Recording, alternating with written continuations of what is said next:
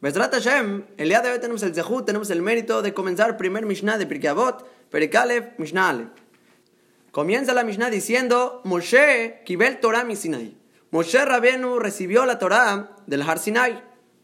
Um le Yoshua y se le entregó a Yoshua, que Yoshua era el alumno más cercano a Moshe Rabenu. Yoshua Lizkenim. Yoshua se le entregó a los ancianos.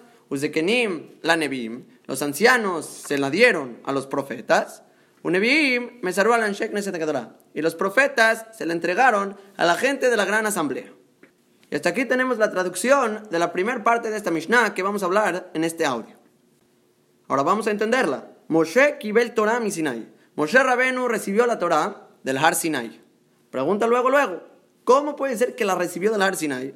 No es cierto, la recibió de Akadosh Baruj Aquí no dijo que Moshe recibió la Torah de Sinai, en el Har Sinai. Dice mi Sinai, la recibió del Sinai. Pero no es verdad. Todos sabemos, obviamente, que la recibió de Akadosh Baruj en Har Sinai. Respuesta que traen muchos Saharonim, yo lo vi en el Sefer Masea Bot, te viene a insinuar la cualidad por la cual Moshe fue apto de recibir la Torah. Porque él era un Sinai. Era igual que el Har Sinai en el sentido de la humildad. Y este es el primer fundamento que toda persona tiene que saber. Cuando vas a empezar a estudiar Torah, no recibes Torah, no kibel, atalo me kabel Torah, no recibes Torah, a no ser que seas como Moshe, en el sentido de humildad. La persona que no tiene humildad no recibe Torah. Entre más humildad tengas, más Torah vas a recibir. Rab y Volojin escriben en su libro de Pirkei Avot, en el Ruach Haim, que toda persona que logre la misma humildad que Moshe Rabenu, alcanzarías la misma Torah que Moshe Rabenu. Que obviamente todo esto es teórico, porque la misma Torah dice que Moshe Rabenu es la persona más humilde que se ha parado en la tierra. Y por otro lado también dice que va a ser el Naví, el profeta más grande de todos.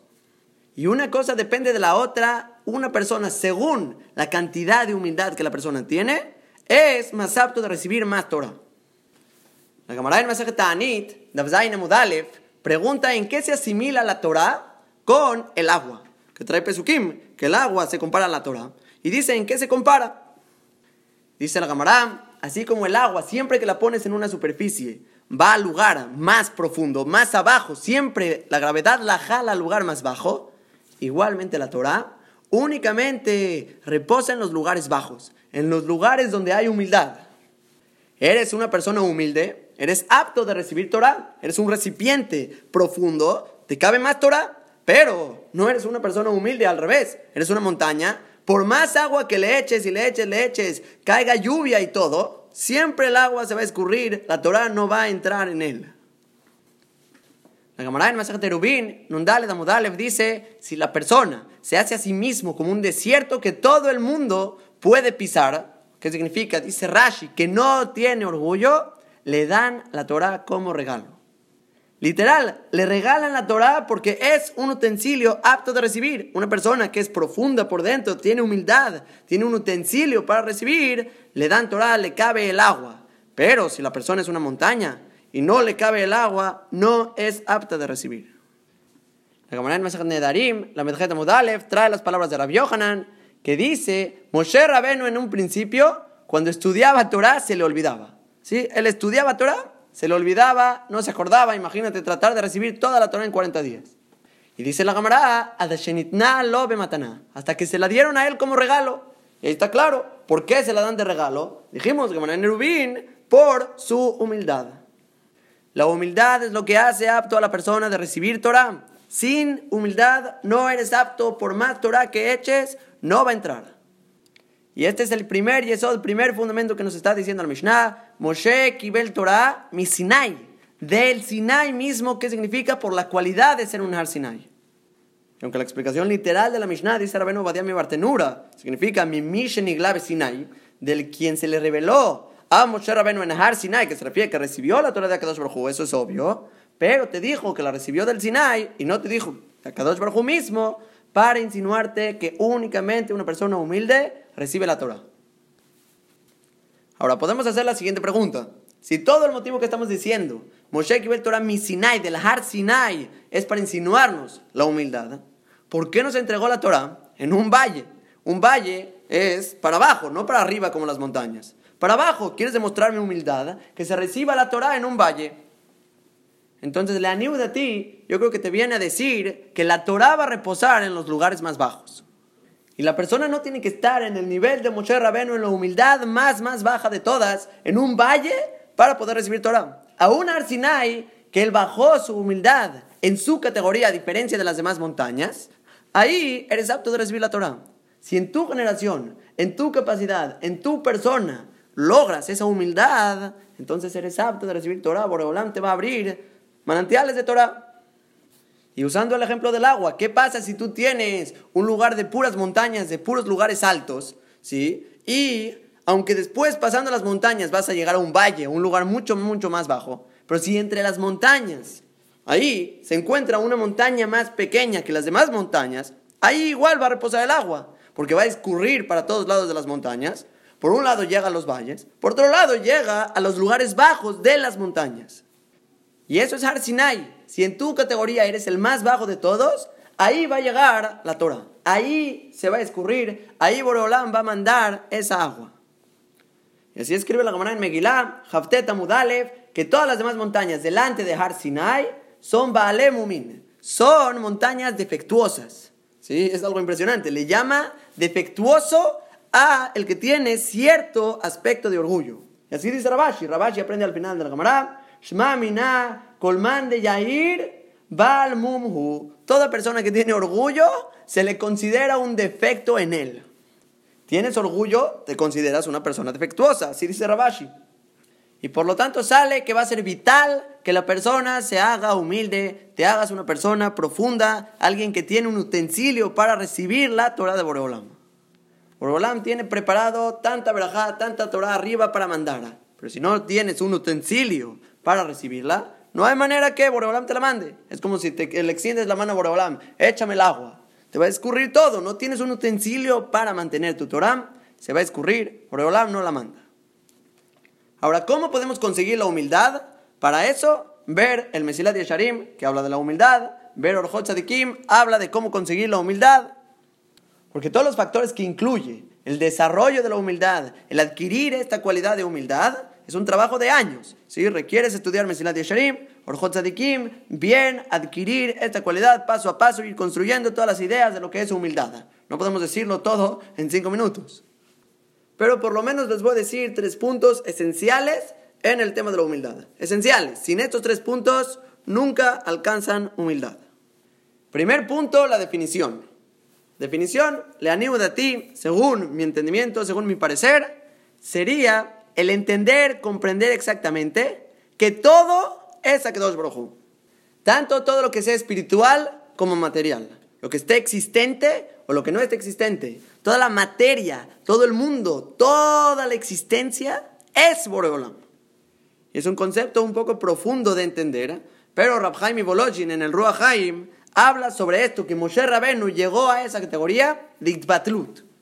Itbatlut significa una anulación a Boreolam. Estás completamente nulo y no eres alguien delante de Akadosh Baruj No eres alguien.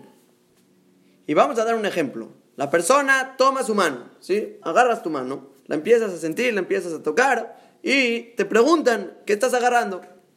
La persona va a contestar, estoy agarrando mi mano, la estoy tocando, la estoy sintiendo, y él realmente cree que tiene una mano. Pero Moshe Rabenu, aunque él va a entender la pregunta, te va a decir la respuesta de que estás tocando tu mano, está mal. Está mal parada esta respuesta.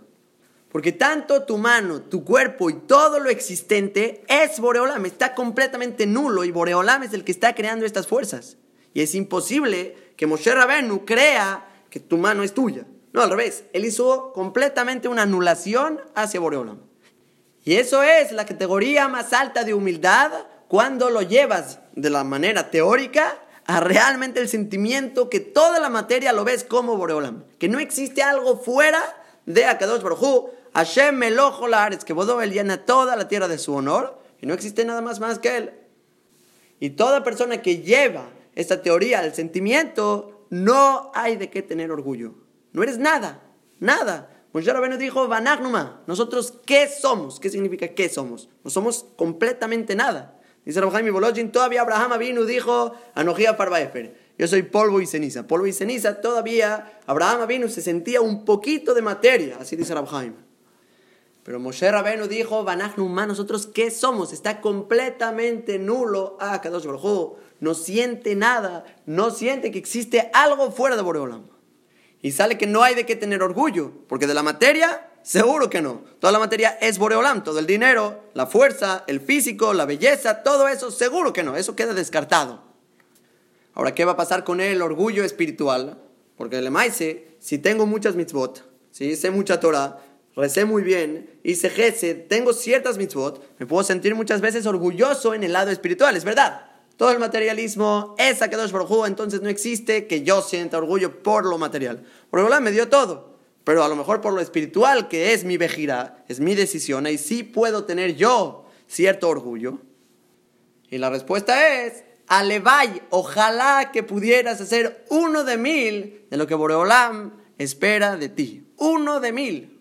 Porque no existe manera alguna de corresponder el gesed que Boreolam te dio. Boreolam mismo actuó la mitzvah. Boreolam te dio todas las posibilidades de hacer la mitzvah. Él te puso en la situación de la mitzvah. Él hizo, mamash, kimat, casi todo la mitzvah. Y tú, únicamente por haber decidido el hacer la mitzvah, ahorita te vas a sentir orgulloso. ¿Quién se cree el hombre? Uno de mil no ha correspondido a Boreolam. Uno de mil de lo que tiene obligación de hacer de todas las obligaciones, de todo lo que Boreolam espera de él, no hemos cumplido. Y como estamos tan lejos de corresponder a Boreolam, no existe lugar de orgullo. Ahora vamos con el segundo punto de la humildad. Humildad, dice el Gabriel Masajet Sotá, según una de las opiniones ahí, que así aparentemente los Rishonim aprenden de cómo se consigue la cualidad de la humildad, es por medio de irse completamente al extremo incluso que la persona tenga que llegar al desprecio. Y vamos a poner que hay cuatro niveles en el estado emocional de la persona.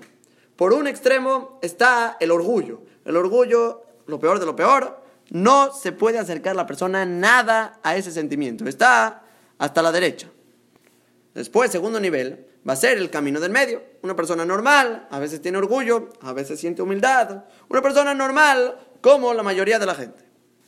Ahora después al otro extremo está la humildad. La humildad es el extremo de humildad, que eso es muy correcto, es donde la persona tiene que llegar. E incluso que todas las cualidades, normalmente vamos en el camino del medio, así trae el Rambam, en Prekdalet, Mishnah y en otros lados también escribe lo mismo el Rambam, en varios lugares escribe que todas las cualidades hay que tomarlas en el camino del medio. La humildad tiene que irse al extremo de humildad. Ahora, por último, pasando el extremo de la humildad, está el desprecio. El desprecio ya es una humildad un poco mal enfocada en la que desprecian y maltratan a la persona. Y el yesod, el fundamento en la humildad, va a ser de la siguiente manera. Que normalmente un Baal Teshuvah, una persona que quiere hacer Teshuvah en cierta cualidad, en cierta acción, ¿qué tiene que hacer? Irse al extremo de la cualidad para que de esa manera al final de su trabajo de varios años trabajando en esta cualidad, en el extremo va a rebotar al camino del medio, que ese es el camino recto que la persona tiene que tener en todas las cualidades, como mencionamos. Y normalmente la manera como funciona es que la persona siempre rebota un poco, ¿sí? Siempre la persona afloja un poquito y por lo tanto rebotas al nivel de atrás. Entonces, si estás en el camino del medio, vas a rebotar al orgullo, siempre te vas a ir más para allá. Si estás en la extrema humildad, al final vas a acabar rebotando en el camino del medio. Y estamos diciendo que el camino del medio, la humildad, no es el camino correcto. Aquí la Gemara en Sotá está diciendo hay que irse al extremo.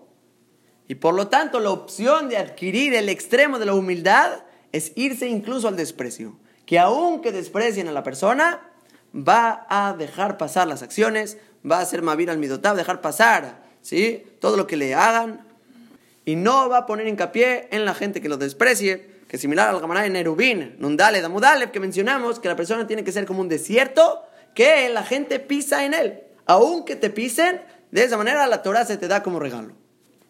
Y este es uno de los fundamentos básicos para adquirir la humildad, irse completamente más allá del extremo, sea, incluso al desprecio, para rebotar al extremo de la humildad. Que ese es el camino correcto, como Moshe Rabenu, y te haces apto de recibir la Torah. Ahora, y por último, un tercer punto en la humildad es el saber escuchar. Saber aprender a escuchar. Y toda persona que no sabe escuchar es señal de orgullo.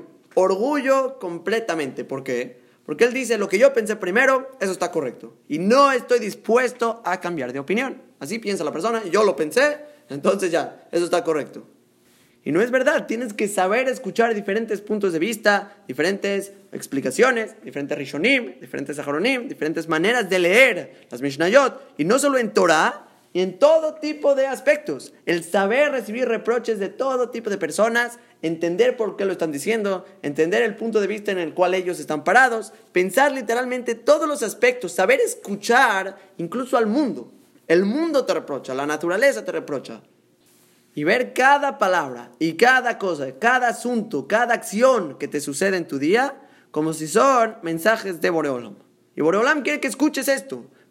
Pero hay que ver y escuchar la información, no luego, luego, así discutir o decir, ok, estoy de acuerdo. No, escucha las palabras, procesalas, escríbelas, anótalas, piénsalas y di, esto está correcto, esto sí, me, me, late, tiene este y este motivo que tienen sentido, o a lo mejor esto no lo entiendo bien, tienes preguntas y a lo mejor contradices y dices, no, yo no estoy de acuerdo con esto, tengo que preguntar por qué esta persona pensó de esta manera.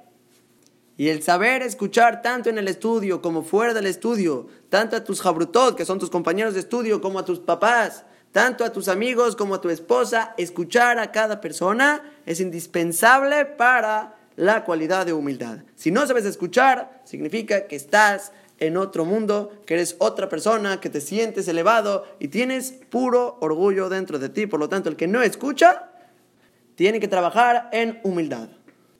Y obviamente esto no significa que hay que escuchar cosas que están prohibido por la Torah.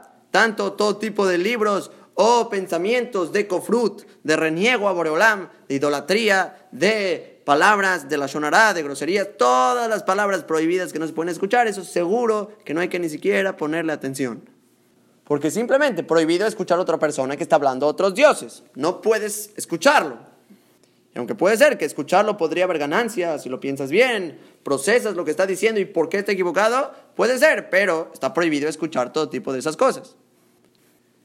Y va a salir que este es el primer fundamento que tenemos, Moshe Kibel Torah mi Sinai. ¿Por qué dijo del Sinai? Por la humildad de Moshe Rabenu para representarte y decirte, insinuarte que por esta cualidad Moshe Rabenu era apto de recibir la Torah. Y aunque alargamos un poquito en la idea, vale la pena aclarar, primer fundamento de Pirkei Avot, humildad. ¿Quieres recibir Torah? Requieres humildad. Ahora seguimos con la Mishnah. La Mishnah dice, Umsara le Yoshua. Moshe Rabenu le entregó toda la Torah a Yoshua, que Yoshua se convierta el líder y el maestro, el rab de todo Clar Israel, que él enseñe la Torah de a partir de ahora cuando entren a la tierra de Israel. Pregunta Rashi, aquí en Pirkei Avot, ¿por qué fue entregada la Torah a Yoshua y no a Elazar, a Pinchas, a diferente tipo de gente que era mucho más grande que Yoshua. Que por ejemplo sobre Pinjas dice el Pasuk, Torah te meta y tabefiu. Torah verdadera estaba en su boca. O también al principio de Perashat Shelach Lecha, encontramos que se cuentan los espías que Moshe Rabbeinu mandó a la tierra de Israel. Yoshua era uno de ellos. Y se cuentan según el orden de su importancia. Y Yoshua no está hasta arriba, sino que es el cuarto. Entonces vemos que existió gente que sabía más Torah que Yoshua, y aún así la Torah fue dada a la Mesorá. Esta entrega de ser el líder que enseña la Torah fue dada a Yoshua. Dice Rashi, ¿sabes por qué? Porque no quiso Moshe Rabbeinu entregarle la Torah, el No quería entregarle la Torah, sino al que se mataba a sí mismo desde joven en las tiendas de la inteligencia, o sea, las tiendas, el Beta Midrash de Torah, Bekanashem Toba Olam, adquirió un buen nombre en el mundo, y trae el Pasuk, que dice Yoshua Binun, Nar, este joven, este muchacho, lo yamish mitoja oel, no se salía de dentro del Bet Midrash, no se salía del Bet Midrash. Estudiaba todo el día Torah, Torah, Torah y nada más. Comía, desayunaba y cenaba Torah. Y dice Rashi, Memitatzmo se mataba a sí mismo para adquirir Torah. Por lo tanto, él es apto de recibir y ser el líder que enseña la Torah. Y aunque dijo el Pasuk, Torah te meta y tabe fiu, la Torah verdadera estaba en la boca de Pinjas, aún así, ¿cómo se mantiene la Torah? La respuesta es Atmada. Atmada, esa constancia en el estudio, no dejar de estudiar, matarte en el Bet Midrash. Es una cámara, lehedia claramente en Maseret Berachot, Samagim Alamud Bet, Dice el Gamará, En dibre Torah mitkaimin, No se mantienen las palabras de Torah, sino únicamente en una persona que se mató por ella. Se mató literalmente día y noche estudiando, viagita, boyoman balaila, como dice el pasuk, hay que meditar en la Torah día y noche. El que se mata por la Torah, él es apto de adquirirla. Y como Moshe Rabenu sabe que Yoshua se mata por ella, se va a mantener la Torah en esta persona y por lo tanto le dio a él la mesora. Y similar a esta idea, escribe la en Shabbat, Pegiman Amudbet, que la Torah de la persona tiene que ser afilu beshad mitah te osek Torah. Aún en el momento de la muerte, la persona está a punto de morir, hay que ocuparse en la Torah. Torah tiene que ser constante, que sea la base de tu vida. Ahora, en la misma manera en Eirubin, Nundale de Mudalev, que mencionamos que la persona que se hace un desierto, a él le dan la Torah como regalo, también dice, y madame simatzmo que si la persona se hace a sí mismo como una fiera, zushe doreset biogelet, una fiera que va dores, que es como desgarra y come luego, luego como el león, no se espera que muera el animal, no, lo desgarra, lo come de inmediato, así la Torah se mantiene en él. Talmudom Bellado. Dice Rashi, ¿a qué se refiere? Que después de que su rab le enseñó Torah a esta persona, ya tienes la Torah lista que te enseñaron, repasa Luego, luego, Marzer al Talmudó repasa sobre su estudio, millá de inmediato, cuando la recibe de su rab, repasa, medita y le echa ganas para adquirir todas estas palabras, Dores Beogel, desgarra y come la Torah que le están dando. Además de la idea de repasar, que llevamos hablando ya desde la primera introducción, de la importancia de repasar sobre tu estudio, también se ve aquí el concepto de la Atmada. La Atmada es la constancia en el estudio, el tener ganas, el ir, comer la Torah, luego, luego, como Yoshua Binun, que no se salía del Bet Midrash. Y hasta aquí sale que la Torah nos está diciendo, segundo fundamento, cómo adquirir la Torah. No solo con humildad, como aprendemos de Moshe, sino con atmadá, con constancia en el estudio, como hacía Yoshua Binun. Yoshua Binun, cómo la Torah se mantenía en él, por su atmadá por su constancia en el estudio, constantemente estudiando, repasando, adquiriendo y no saliéndose del Bet Midrash, sino que se mataba por la Torah. Ahora seguimos con la Mishnah. Después de que Moshe iba el Torah Misinai, un de Yoshua, Yoshua la Zekenim. Dice que la Mishnah Yoshua se la dio a los ancianos. Que dentro de los ancianos dicen los Mefarshim, que se incluyen también los Shofetim. Los jueces estaban incluidos en estos ancianos. Uzekenim, la Neviim, los ancianos se lo dieron a los profetas. Que Hashem, el próximo Shiur, vamos a hablar un poquito mejor exactamente quiénes son estas personas. Y los profetas se le entregaron a la gente de la gran asamblea. Que la palabra Anshe significa gente, Knesset significa asamblea, y Agedolá es la gran, la grande, ¿sí? pero en abreviación se dice gran. Y la última pregunta que vamos a tratar de entender es por qué esta gente fue llamada Anshe Knesset Agedolá, que estamos hablando aquí, que son Ezra, Ezra Sofer junto con su congregación, que hicieron varias takanot, varias como legislaciones, varias estipulaciones sobre Torah y Mitzvot, sobre la tefilá, sobre cosas que hay que hacer y no hacer. ¿Por qué esta gente se llamó la gente de la gran asamblea? ¿Por qué se les dio este título? Son Ezra, diferentes profetas del final del segundo Betamikdash. ¿Por qué fueron llamados Anshe Knesset Agedolá? Entonces, para empezar a contestar, vamos a traer la Gemara en Berajot, la Medgim Mudbet. La Gemara trae que si no fuera porque Moshe Rabén en la Torah misma trae el pasuk que Moshe Rabenu dijo que Boreolam es Gadol, Gibor, Benora.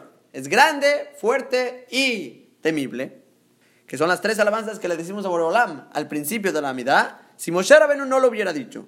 Y vino Anshek Neset y lo estipuló que lo digamos en la tefilá si no fuera por estos dos puntos que Moshe lo dijo y Anshek Neset lo estipuló en la tifulá, no podríamos decirlo. Y la Gemara trae un mashal, un rey, que si tiene un millón de monedas de oro y tú lo alabas, hoy qué rico es este rey que tiene un millón de monedas de plata! Eso es un desprecio para él, porque no estás diciendo toda su alabanza. Entonces, igual con Boreolam, decir aquel agadol a Gibor no estás diciendo toda la alabanza de Boreolam, solo estás diciendo tres, grande, fuerte y temible. Pero dice la cámara, como Moshe lo dijo, Anshek Neset también lo dijo, nos podemos apoyar en ellos. Ahora, por otro lado, tenemos la cámara en Masejet Yuma, Samachtet Amutbet, que justamente trae nuestra pregunta. ¿Por qué se llamó Anshek Neset Anshek Neset La Gemara nos cuenta que Irmiyahu Anabí, en el tiempo de la destrucción del Betamikdash, cuando alabó a Kadosh Baruj él únicamente dijo, aquel agadol veagibor Hashem Tzebachot Shemo. Pero se saltó la palabra Nora. Dijo, grande, temible, se saltó Nora. Dice la Gemara, ¿sabes por qué? Porque él vio que los goyim entraron a destruir el Betamikdash y hacer todo tipo de letzanú, todo tipo de payasadas, de hacer desprecios en el Betamikdash mismo, dijo, ¿dónde está el temor de Boreolam? No reconoció su temor, por lo tanto lo quitó. Después Daniel Anabí, dice la Gemara, en su tefila propia, él no dijo la palabra Gibor. Él vio que estaban esclavizando a Clar Israel por 70 años después de la destrucción del primer Betamikdash.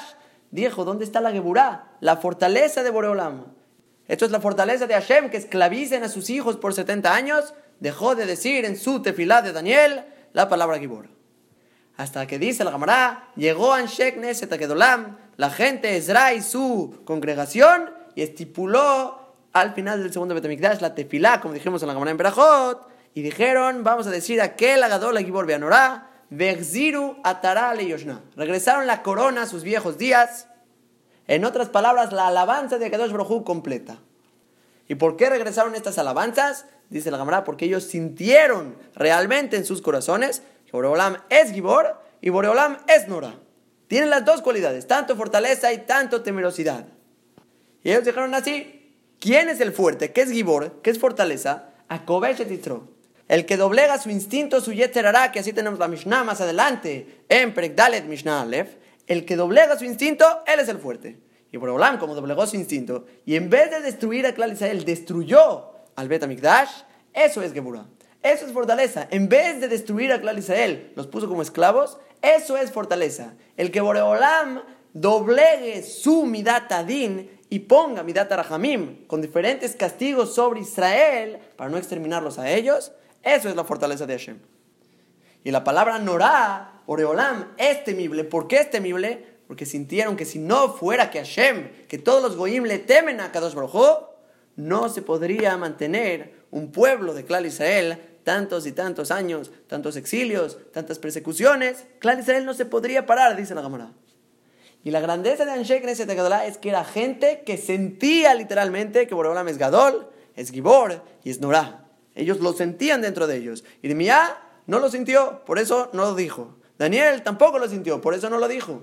Anshek, Nesategadolá, regresaron ese sentimiento de ver la mano de Boreolam, incluso en los sufrimientos.